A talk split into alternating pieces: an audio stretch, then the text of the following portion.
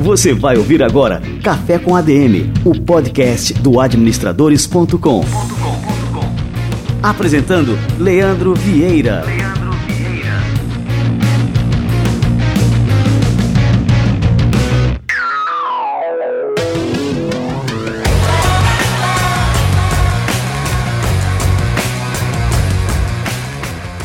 no ar o Café com ADM número 37. Hoje você vai aprender com produtor de Hollywood, como que você pode ter sucesso nos seus projetos e que não precisam ser na indústria cinematográfica. Aguarda um pouquinho que o Café com ADM número 37 está recém começando. That's.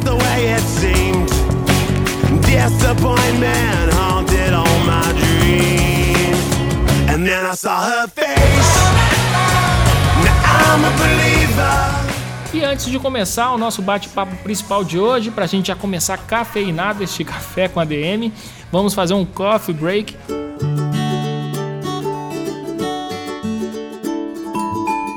Coffee break.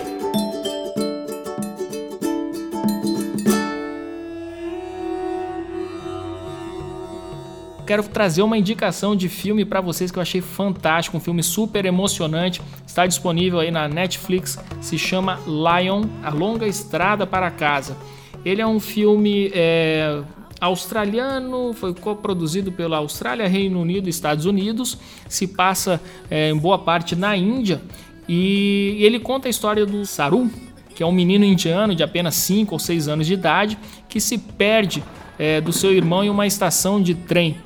E ele morava lá numa cidade, ele não sabia nem dizer exatamente o nome da cidade onde ele morava.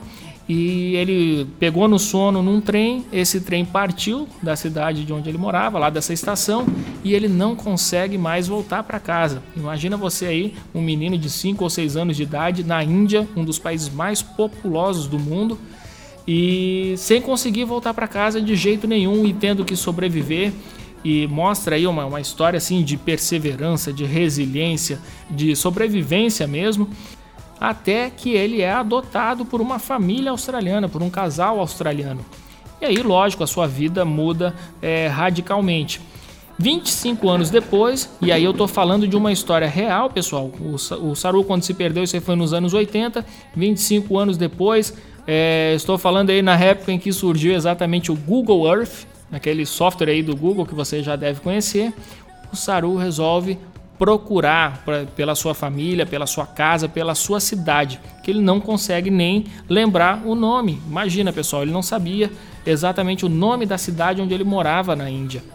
E aí pronto, aí não vou fazer nenhum spoiler, mas recomendo você é, que está aí me ouvindo assistir esse filme que é extremamente emocionante, é uma história real, ela é repleta aí de lições é, que independente aí de como você vai aplicar essas lições na sua vida, são lições valiosas de, de resiliência, de perseverança e é um filme é, extremamente emocionante e que faz a gente repensar uma série de coisas aí na nossa própria vida, uma história real e só por isso aí já vale a pena você conhecer, beleza?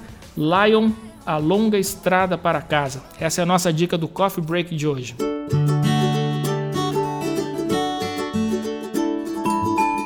Coffee Break.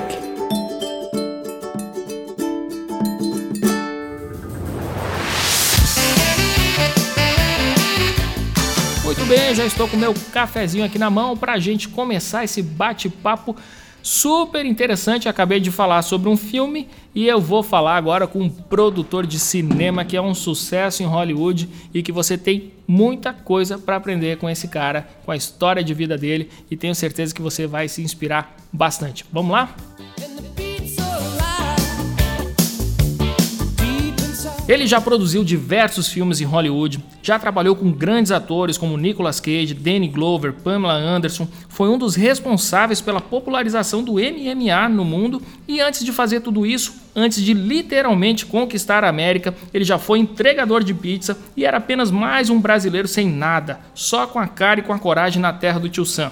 Hoje você vai conhecer e se inspirar com a história de Frederico Lapenda Grande Lapenda, seja bem-vindo ao nosso Café com a DM. Tudo bem, meu camarada? Cara, tudo ótimo. É um prazer te receber por aqui. Aí fazia horas aí que tava querendo tomar esse cafezinho aqui contigo. Prazer todo meu. Sou fã do seu trabalho e do administradores.com. Ah, que legal, Lapenda. Me diz uma coisa, vamos lá, vamos voltar no tempo aqui para a década de 80. Você com apenas 18 anos e aí você tomou uma decisão com essa idade aí que mudaria para sempre a tua vida, né? Você deixou a capital pernambucana, Recife, e foi embora para Califórnia, né, na costa oeste dos Estados Unidos. O que foi que motivou você a tomar essa decisão, Lapenda? Eu fiquei órfão de pai aos 15 anos e aos 18 depois de passar, depois de fazer o vestibular, eu cheguei à conclusão que eu tinha que buscar os meus sonhos. E meus sonhos eram muito grandes. Eu era né, para um menino daquela com aquela idade sem o suporte, porque minha mãe na verdade não me apoiou na minha ida para os Estados Unidos. Então foi uma coisa bem bem desafiadora. Porém, eu sempre gostei de grandes desafios. Então era como eu sempre quis atingir o inatingível. É, como eu lhe falei, eu era um grande sonhador. E aí, mas como é que foi essa chegada lá nos Estados Unidos, Lapenda? Você realmente, assim, chegou sem nada por lá, né? É, na verdade, um americano veio morar na minha casa, aqui no Brasil, e eu fui morar na casa dele, nos Estados Unidos. Então foi como se fosse um, um, um sistema de troca de, de residências, um né? Um programa. Né? De, e aí eu fui morar no, em Los Angeles, né? Ele era de lá. E o sonho dele era ser jogador de futebol. Ele veio para cá jogar futebol no Santa Cruz e no esporte. Eu fui para lá buscar meu sonho. Quem vê você hoje como um produtor bem sucedido lá em Hollywood não consegue enxergar aí o Frederico entregador de pizza, né, de algumas décadas atrás.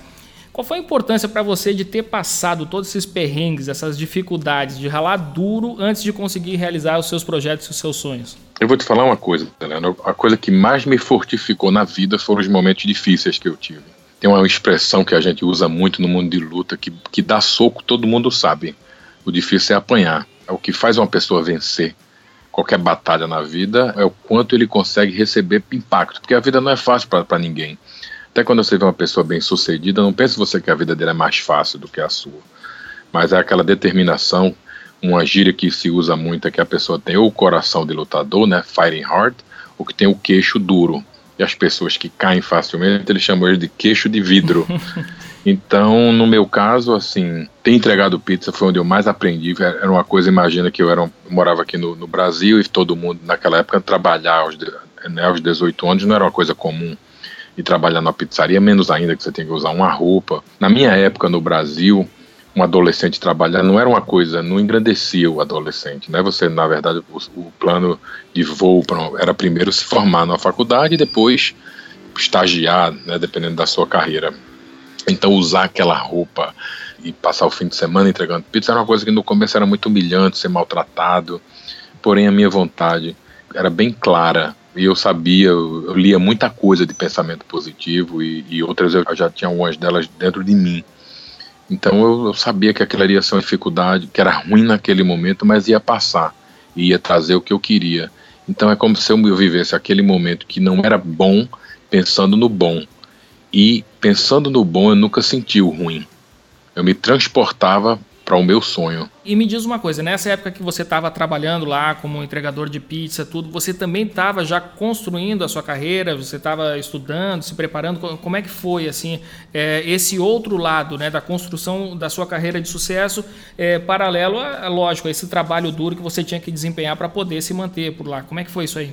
Eu vi na dificuldade uma oportunidade, tá certo? Então, entregar pizza para mim, aquele desafio todo, eu sabia que era uma dádiva, porque eu ganhava 150 dólares por dia, que era 4.500 dólares por mês na época, no câmbio atual era quase 20 mil reais.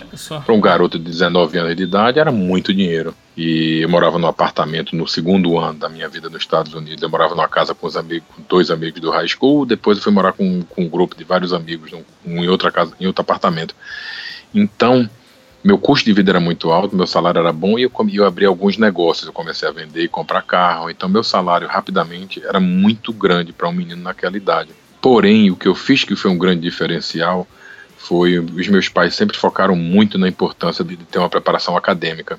Apesar de eu ter um lado comercial aguçado e estar longe do, do controle da minha mãe, né, ou seja, morava só, era dono do meu nariz, independente financeiramente, as palavras da minha mãe tinham um eco na minha palavra da importância de um homem ter um diploma. Eu, apesar de entregar pizza, eu ia para a faculdade. Foi na minha formação acadêmica que facilitou a minha transição de entregador de pizza, tracinho, empresário, dono de loja de carro e de restaurante, de, celu de celular, enfim, eu abri vários negócios. E, mas essa transição para o mundo de entretenimento foi graças a minha, ao meu diploma. E diploma esse que foi incentivado muito pelos meus pais. Que legal. Na época eu não via importância e logo depois eu entendi o que, eles, o que eles queriam dizer. Certo, e aqui só para a gente é, pontuar, você estudou teatro e cinema, né? É, eu estudei teatro e cinema, porém o que eu aprendi nessa faculdade de assim, eu, eu tive um professor que foi muito simbólico na minha vida. Ele falou umas quatro coisas que determinou o meu futuro. Assim, se, se você me falar o que é que eu aprendi na faculdade, não foi a fazer cinema, mas sim a eu me, a, a, eu me posicionar certo no mercado. Mercado esse que na minha época evoluía de uma forma mais lenta e que hoje é muito acelerado. Imagine você que eu apontei a minha aeronave para um destino certo. Que uma das coisas que ele falou era que conteúdo era o futuro. E quem fosse dono de conteúdo Imagino que ele falou isso há vinte e tantos anos atrás, tá? Isso é pré-internet. O que ele explicou foi o seguinte: que no futuro ia existir uma grande necessidade de conteúdo. E isso é uma coisa que eu peguei que ele falou. Tá? Ele falou que sexo e violência eram coisas que davam um, um audiência gigantesca. Então pense você que só nessas duas lições que eu tive desse professor eu entrei em MMA.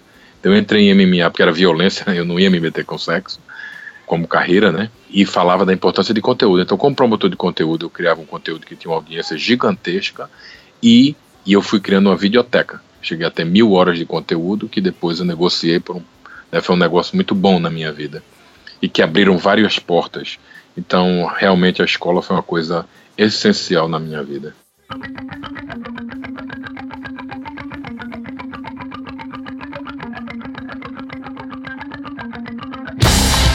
Foi essa etapa, é, Lapenda, da sua vida em que você é, começou a atuar junto aí dos irmãos Grace, aí na época do, do surgimento né, do, do UFC, que você foi um dos responsáveis justamente pela popularização é, desse esporte aí no mundo inteiro, né? É, como ele falou, eu tenho uma loja de carro e comecei a, e, e, na área que a gente morava lá, que era o South Bay, na Califórnia, onde morava todas as pessoas, os brasileiros que migravam para a Califórnia, uma grande maioria ia para lá, principalmente os atletas, tanto de jiu-jitsu como o pessoal do, do beach volleyball, enfim, tinha um bairro ali chamado Manhattan Beach, que é onde eu morava, que morava aquela galera e a minha casa era meio que o ponto, entendeu?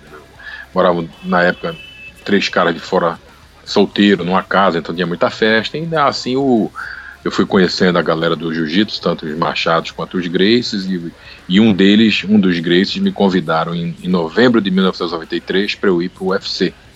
Ao ir para o UFC, eu entendi a oportunidade, conheci um dos donos naquele, naquele evento em 93 e logo depois em 94 eu, eu coproduzi um evento no Japão e em 95 eu, eu introduzi o primeiro lutador completo de MMA. Eu entendi numa uma coisa na época que o lutador não poderia ser específico. Ele não poderia fazer só uma luta ou só chão ou só em pé. Em julho de 95 eu introduzi o primeiro lutador de MMA no mercado em setembro ele voltou para lutar e quando ele lutou ele ganhou o UFC e da partir daí minha vida foi totalmente focada no, no MMA. Legal. Esse cara foi o Marcos Ruas, né? Isso. Ah, que legal, uma lenda aí, cara. E me diz uma coisa, por falar em lenda, né? Você se tornou então uma lenda aí no show business através das lutas e isso aí acabou abrindo portas para você é, entrar também no mundo do cinema, né? Foi é, o fato que eu trabalhei em produção de eventos esportivos para televisão é, me deu uma grande alavanca. Alavanca por vários motivos. Primeiro, me ajudou a entender o modelo do negócio. Quando você é um produtor de conteúdo esportivo, ou o que for, tá? Você, faz um evento e grava. Depois você licencia esse evento para todos os países do mundo. Existem mais de 200 países compra, compradores de conteúdo. Então, no processo de produzir lutas de MMA, eu entendi todo o métier de produzir eventos e, e licenciá-los. Eu passei 10 anos nessa trajetória, conheci o mundo, fui para países que assim normalmente assim as pessoas não vão na minha idade, dentre eles Israel, Egito, Ucrânia, enfim, é uma experiência muito rica, fiz grandes alianças e esse aprendizado quando eu fui como produtor, quando eu fiz a transição para cinema, me deu muito, muito lastro, porque, em primeiro lugar, eu já era graduado, eu vinha, da, vinha de televisão super graduado, então o pessoal, a indústria de filme não, não vê você como junior, né, vê você como senior, apesar de novo no mercado, você tem, você não acabou de sair do forno, entendeu? Não é estudante universitário, você já tem a casca tá grossa. E era um esporte que as celebridades, eu entendi muito rápido que as celebridades é, respeitavam muito o Alpha Male. Na sociedade norte-americana, o Alpha Male é o heavyweight champion of the world. Então, o lutador campeão, quando ele chega numa festa, num evento, todos os atletas e empresários eles cedem a ele, porque no mundo capitalista, né, naquela época mudou muito. Hoje em dia a filantropia tomou a, essa, essa posição, mas nos anos 80 e 90, naquela época, o homem era muito respeitado pelo mal que ele podia fazer ou pelo dinheiro que ele tinha. E o lutador, quando ele entrava no lugar, ele era o alfamel. Todo mundo se curvava a ele. Então, quando eu entrei no cinema, eu, quando eu ia para os eventos, ou fazia as festas, ou o que fosse, para o lançamento do negócio meu, todos os atores que vinham, e ele chegava junto do lutador e se curvava. Eu me lembro uma vez, uma da, a primeira vez que eu vi isso foi com Mickey Rourke, aquele, aquele ator que fez Nove Semanas e Meia de Amor. Ele veio para um, um evento que eu estava, e eu estava com Vitor Belfort e Mark Coleman. Eu levei Vitor Belfort para os Estados Unidos, ele, quando ele era garoto, com 17 anos, 16, 17. E a gente abriu uma academia e num dos eventos que eu, que eu fiz, o, o Mickey estava lá e eu vi aquilo de perto. Então, quando eu fui entrar no cinema, eu era o produtor de lutas de MMA, um negócio que, que chamava já atenção, já era solidificado, um negócio super rentável no pay-per-view. Então, as pessoas acreditavam na minha ótica, no que eu queria assim, quando eu fiz a transição, foi infinitamente mais fácil. Eu já tenho credibilidade também de ter de, de ser um produtor que tem começo, meio e fim.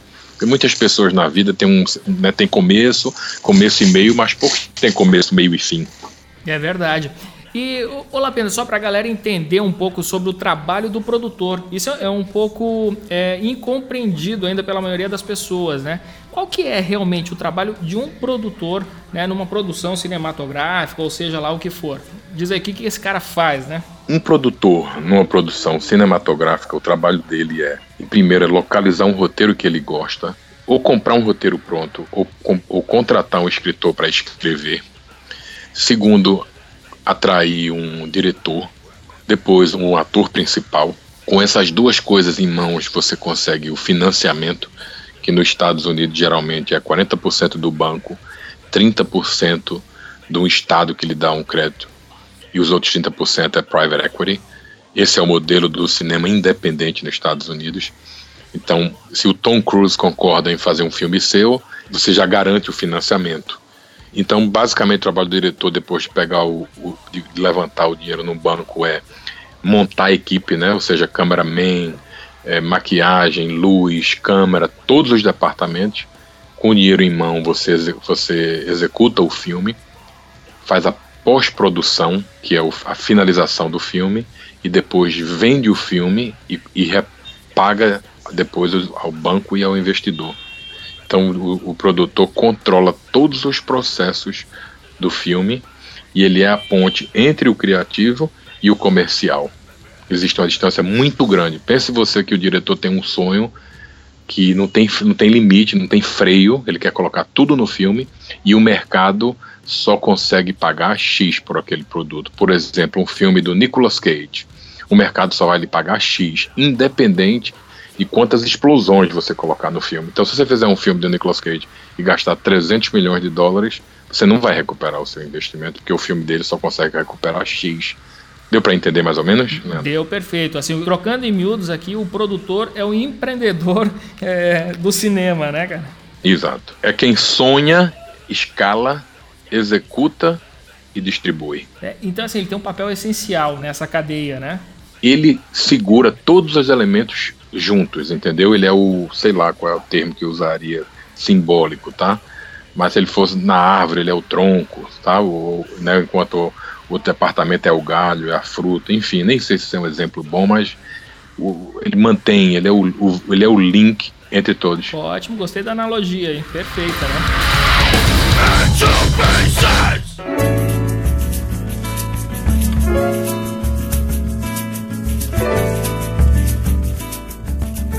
Uma coisa, Lapenda, assim, o fato de você não ser americano, você sofreu ah, alguma dificuldade por conta disso aí para poder é, realizar os seus projetos? Em primeiro lugar, eu sou um otimista, tá? Então eu vejo em, em, é, em dificuldade oportunidade. Eu nunca vejo um handicap. E para mim, então essa é a minha ótica natural, tá certo? Então para mim ter sido brasileiro foi um grande plus, tá? Por quê? Em primeiro lugar, o brasileiro é um povo extremamente criativo, a nossa representatividade no globo, seja ela em esporte, seja ela em cultura, é, nós somos uma um das poucas raças que conseguimos exportar um estilo de música para os Estados Unidos, que é, o, que é a bossa nova. Todo músico americano que quer mostrar que é diferenciado, ele fala que teve uma influência da bossa nova. Nós conseguimos exportar um, um estilo de esporte, que é o MMA, que hoje é o esporte que mais cresce no mundo, há pouco tempo atrás era, não sei se mudou. Enfim, ser brasileiro para mim foi uma vantagem, porque o brasileiro tem essa capacidade de fazer amigo, de se socializar melhor do que todo mundo. É um povo do bem, tem, a, tem a, a, o lado artístico extremamente aguçado. Então, na verdade, eu acho que ter sido brasileiro foi uma vantagem, foi meu diferencial, entendeu? Que legal. E assim, e essa própria postura mental que você tem de enxergar isso como uma vantagem, porque muita gente tem aquela síndrome do vira-lata, do coitadinho, né? Que, que é discriminado por ser brasileiro e você justamente é, enxerga o, o, lado, o lado cheio do copo, né? Da, de ser brasileiro e tirar vantagem disso, né? Saber tirar vantagem disso. Na verdade, eu usei muito a meu favor. E até hoje, por exemplo, eu me lembro uma vez eu tive uma reunião com o Magic Johnson, tá? Eu criei um show chamado Magic e o nome desse show é Making a Great Inner City criando um, é, um subúrbio perfeito. Tá? Esse era o, quando eu sentei para quando eu cheguei no escritório com o médico, aí ele se apresentou para o que pareça, Irving, prazer ele conhecer, eu falei é, Frederico Lapena, mas pode me chamar Rico, né, que meu apelido nos Estados Unidos é Rico. É, ele falou, você é de onde? Eu falei, do Brasil. Ele falou, Brasil? Porcão! Aí ele já entrou, assim, o fato que eu era do Brasil quebrou o gelo da reunião. Como esse exemplo que eu estou lhe falando com o Magic Johnson, eu, aconteceram mil na minha vida, que era o fato de eu ser brasileiro, o swing que eu tinha, a forma de me comportar, eu tenho convicção que me ajudou. Então eu acho que um brasileiro que acha que ele é discriminado, eu acho que o problema é mais na cabeça dele do que na verdade. Não sabe, o mesmo americano é um povo que eu acho que é muito mal interpretado pelo, pelo mundo. E aí, e por falar nessa questão de Brasil e Estados Unidos, você já pensou em voltar para o Brasil e desenvolver projetos aqui? Já, já. Inclusive eu estou com um projeto agora, tô, vou dizer agora em primeira mão, eu comprei os direitos do livro do jogador de futebol aqui do Brasil, chama, chamado Casa Grande, né? Então eu estou num processo agora de, de contratar um escritor para escrever um roteiro contando a história da vida do Casa Grande. Pô, que legal. Então, é, imagino eu que 2017 eu devo fazer um produzir um filme aqui e 18 eu devo fazer outro produzir outro filme aqui também.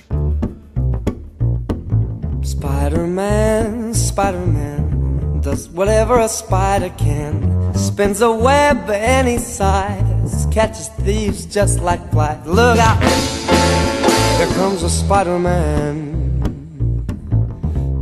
Lapenda, você é sócio do Stan Lee, né, que é uma lenda viva nos quadrinhos, que é o cara responsável pela criação, na minha opinião, aí, do herói mais cativante de todos, que é o Homem-Aranha. Ele é responsável também por transformar a Marvel né, de uma pequena editora em uma gigante bilionária da indústria do entretenimento. E como é que você desenvolve esse trabalho com ele? Como é que é ser sócio aí dessa lenda viva aí dos quadrinhos? Para mim, você é engraçado você falou do Homem-Aranha. O Homem-Aranha foi o primeiro. Quando eu me lembro de entretenimento, tá? Como garoto, o primeiro fã, assim, era o super-herói que eu tive na minha vida foi o Homem-Aranha. Inclusive, eu andava pelas ruas da minha, da minha vizinhança fazendo aquela coisa na, na mão, me imaginando voando, sabe? É, eu adorava subir em telhado, altura, enfim. Passaram-se os anos e hoje eu estou com um projeto com ele, que é basicamente um livro chamado Amazônia. É, é interessante a vida, né? Como o poder da mente. Quando você foca numa coisa, você tem oportunidade você realiza tudo que você quer, né? Se você lembra no começo, a gente estava falando de um órfão aos 15 anos que migrou aos 18 com nada, né? E agora passaram-se os anos, eu estou aqui fazendo um projeto com, com o idealizador do meu super-herói favorito. Essa é a vida. A vida em quem acredita e sonha, ele realiza tudo.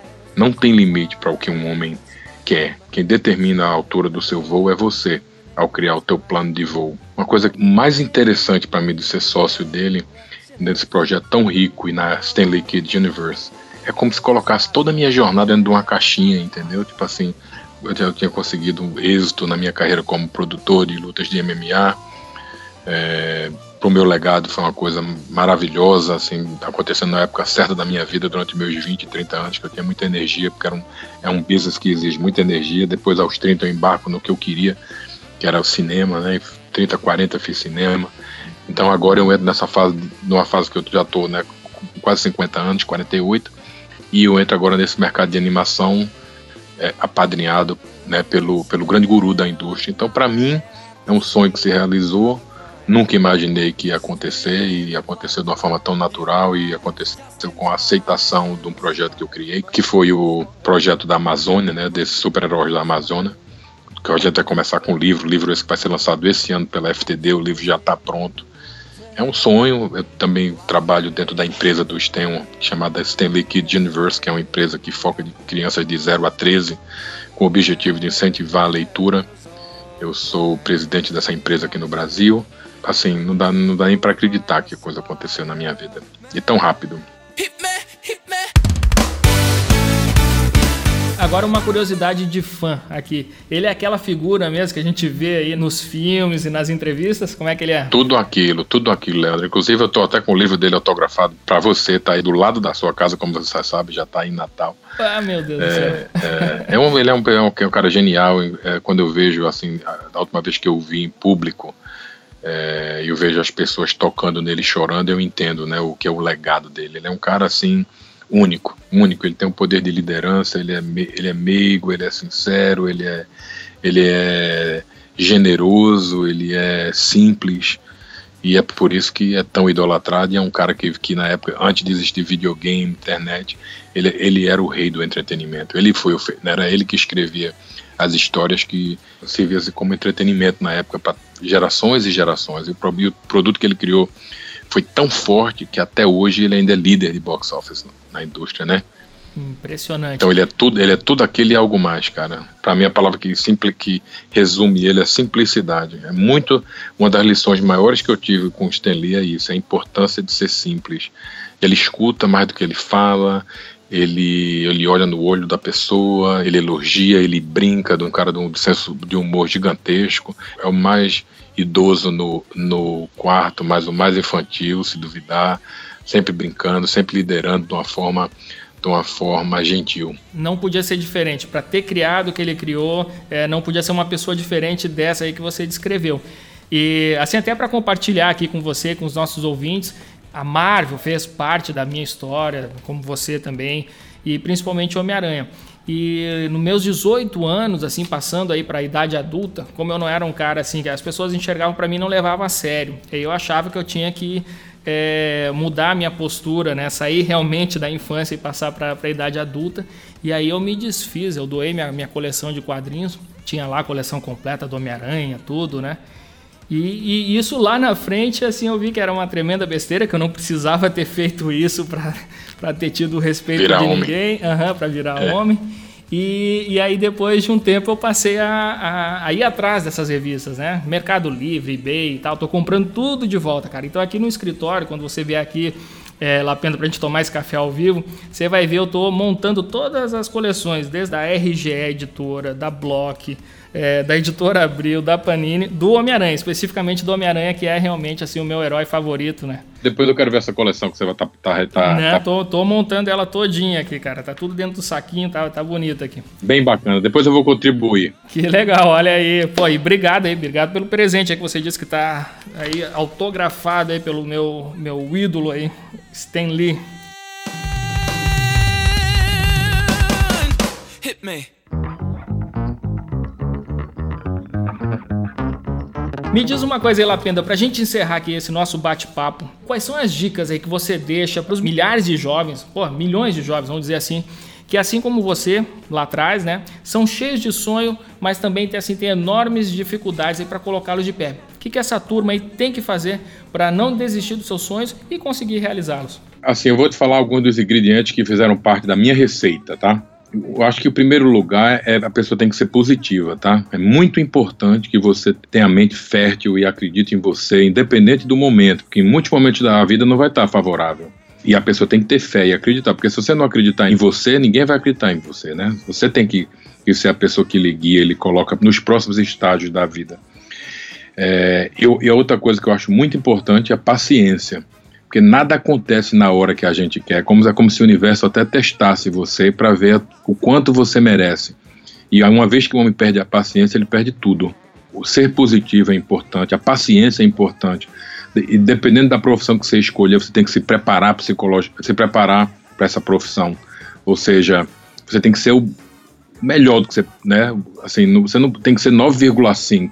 Você não pode querer ser o, não sei, médico, dentista, o que for, e não se dedicar, entendeu? Eu acho muito importante ser bom, é, ter foco, não se distrair. Eu vejo muita gente que não chega porque ela, na metade do caminho, começa a olhar para o lado. Eu vou lhe falar que o que mais fez eu realizar todos os meus sonhos é o meu foco. Tudo que eu quero na minha vida, eu foco. E quanto mais eu foco, mais eu recebo e mais eu entendo esse mecanismo. Então, mais eu uso o foco a meu favor.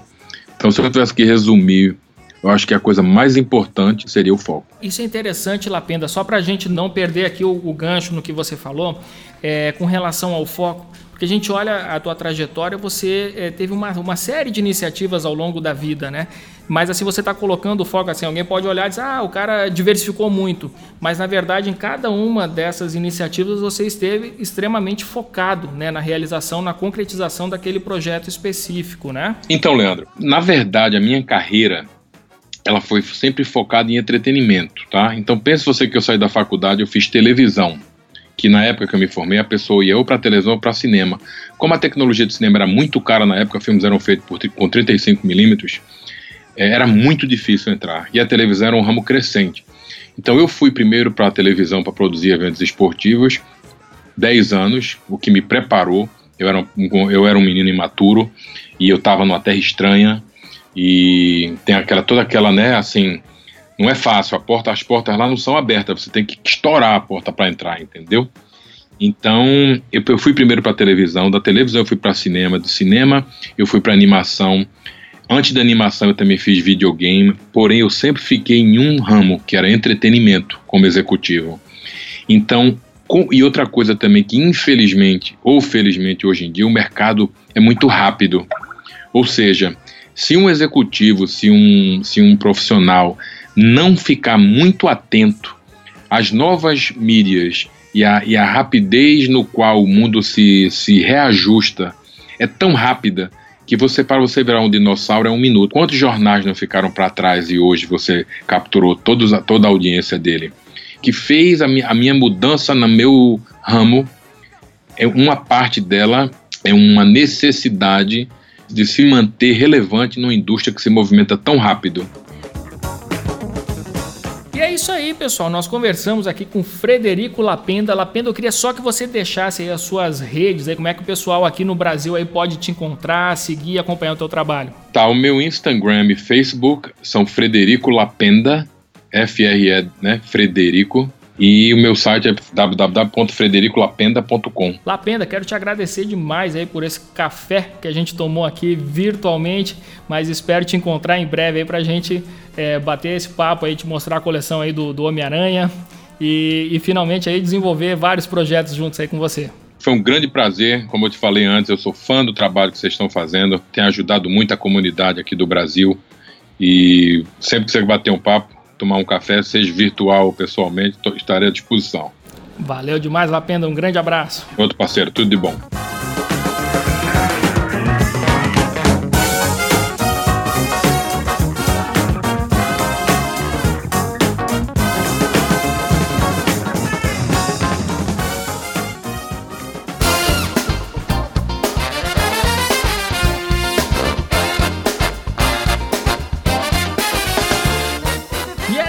Olha só. E aqui, mais uma vez, mais um bate-papo super interessante no Café com a DM. Tenho certeza que você que está escutando aí até agora curtiu demais a história do Frederico Lapenda. Segue esse cara aí nas redes sociais, aí entra no site dele que vale a pena é, conhecer mais sobre a história dele, sobre as ideias e sobre os projetos futuros é, que o Lapenda está empreendendo. Hoje eu não vou falar sobre um livro da semana, mas vou deixar aqui uma indicação para você. Eu resolvi criar uma lista aí com as leituras que mais impactaram a minha vida e comecei a escrever sobre isso lá no meu perfil do administradores.com. Então entre em administradores.com.br barra Leandro Vieira, vai lá em artigos, você vai ver aí uma série né, de artigos que são voltados aí a essas indicações de leitura. Então estou reunindo, isso é uma, uma tarefa é, que eu não vou concluir tão cedo, mas espero que toda semana eu consiga passar é, no meu perfil do administradores.com uma dessas indicações de leitura. É, já escrevi duas delas, é, já falei uma delas aqui, que seria o livro do Pai Rico, Pai Pobre, que eu recomendei já para todo e qualquer profissional a leitura desse livro. E a última é, recomendação que eu publiquei agora na, na, nessa semana é do livro Siddhartha. Esse livro eu já falei sobre ele aqui, só que agora eu escrevi. Né? Então coloquei lá é, nesse artigo as lições que eu extraí do, do Siddhartha, tanto para minha vida é, profissional como para minha vida como um todo. Tenho certeza, esse é o livro que eu diria que é o mais marcante de toda a minha vida, é o melhor de todos, é, pelas lições que eu consegui extrair desse livro e recomendo demais. É, mais uma vez estou falando sobre Siddhartha aqui no Café com ADM e então entra lá no administradores.com.br barra Leandro Vieira para ter acesso aí às lições que o livro Siddhartha pode trazer para todo e qualquer administrador, empreendedor, para todo e qualquer ser humano. Beleza? Então essa é a nossa dica de leitura de hoje. O nosso livro da semana é você entrar no meu perfil e ver a lista de livros que eu estou preparando aí para vocês.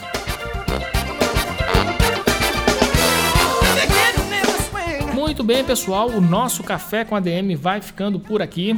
Na semana que vem temos mais atrações e para você aí que está nos escutando, não deixe de dar o seu like, deixar o seu comentário sobre este episódio. Comenta aí, diz aí o que, que você achou, o que, que você gostou e também o que, que você deseja ouvir aqui no Café com ADM. Estou atendendo aí aos pedidos dos nossos ouvintes. Quem você gostaria de ver, quem você gostaria de ouvir, melhor dizendo, aqui no Café com a DM? Quem é que você gostaria que eu entrevistasse? Manda esse recado, deixa esse recado aí no, nos comentários, no comentário deste episódio. Se você está no Android, deixa seu comentário é, através do software Podcast Addict. Se você está no iPhone, nós temos o aplicativo é, de podcasts nativo do iPhone. E se você está no administradores.com, é só deixar um comentário é, direto aqui abaixo do, do player é, onde você está escutando aqui o nosso episódio de hoje.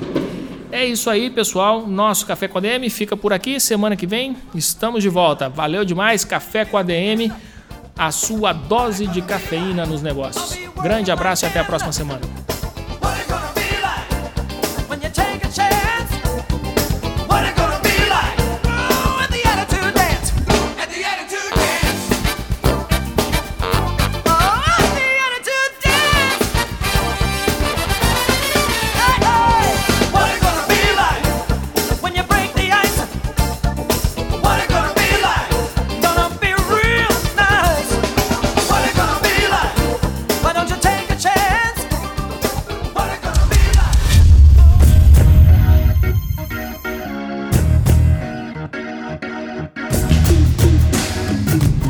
Você ouviu Café com ADM, o podcast do administradores.com.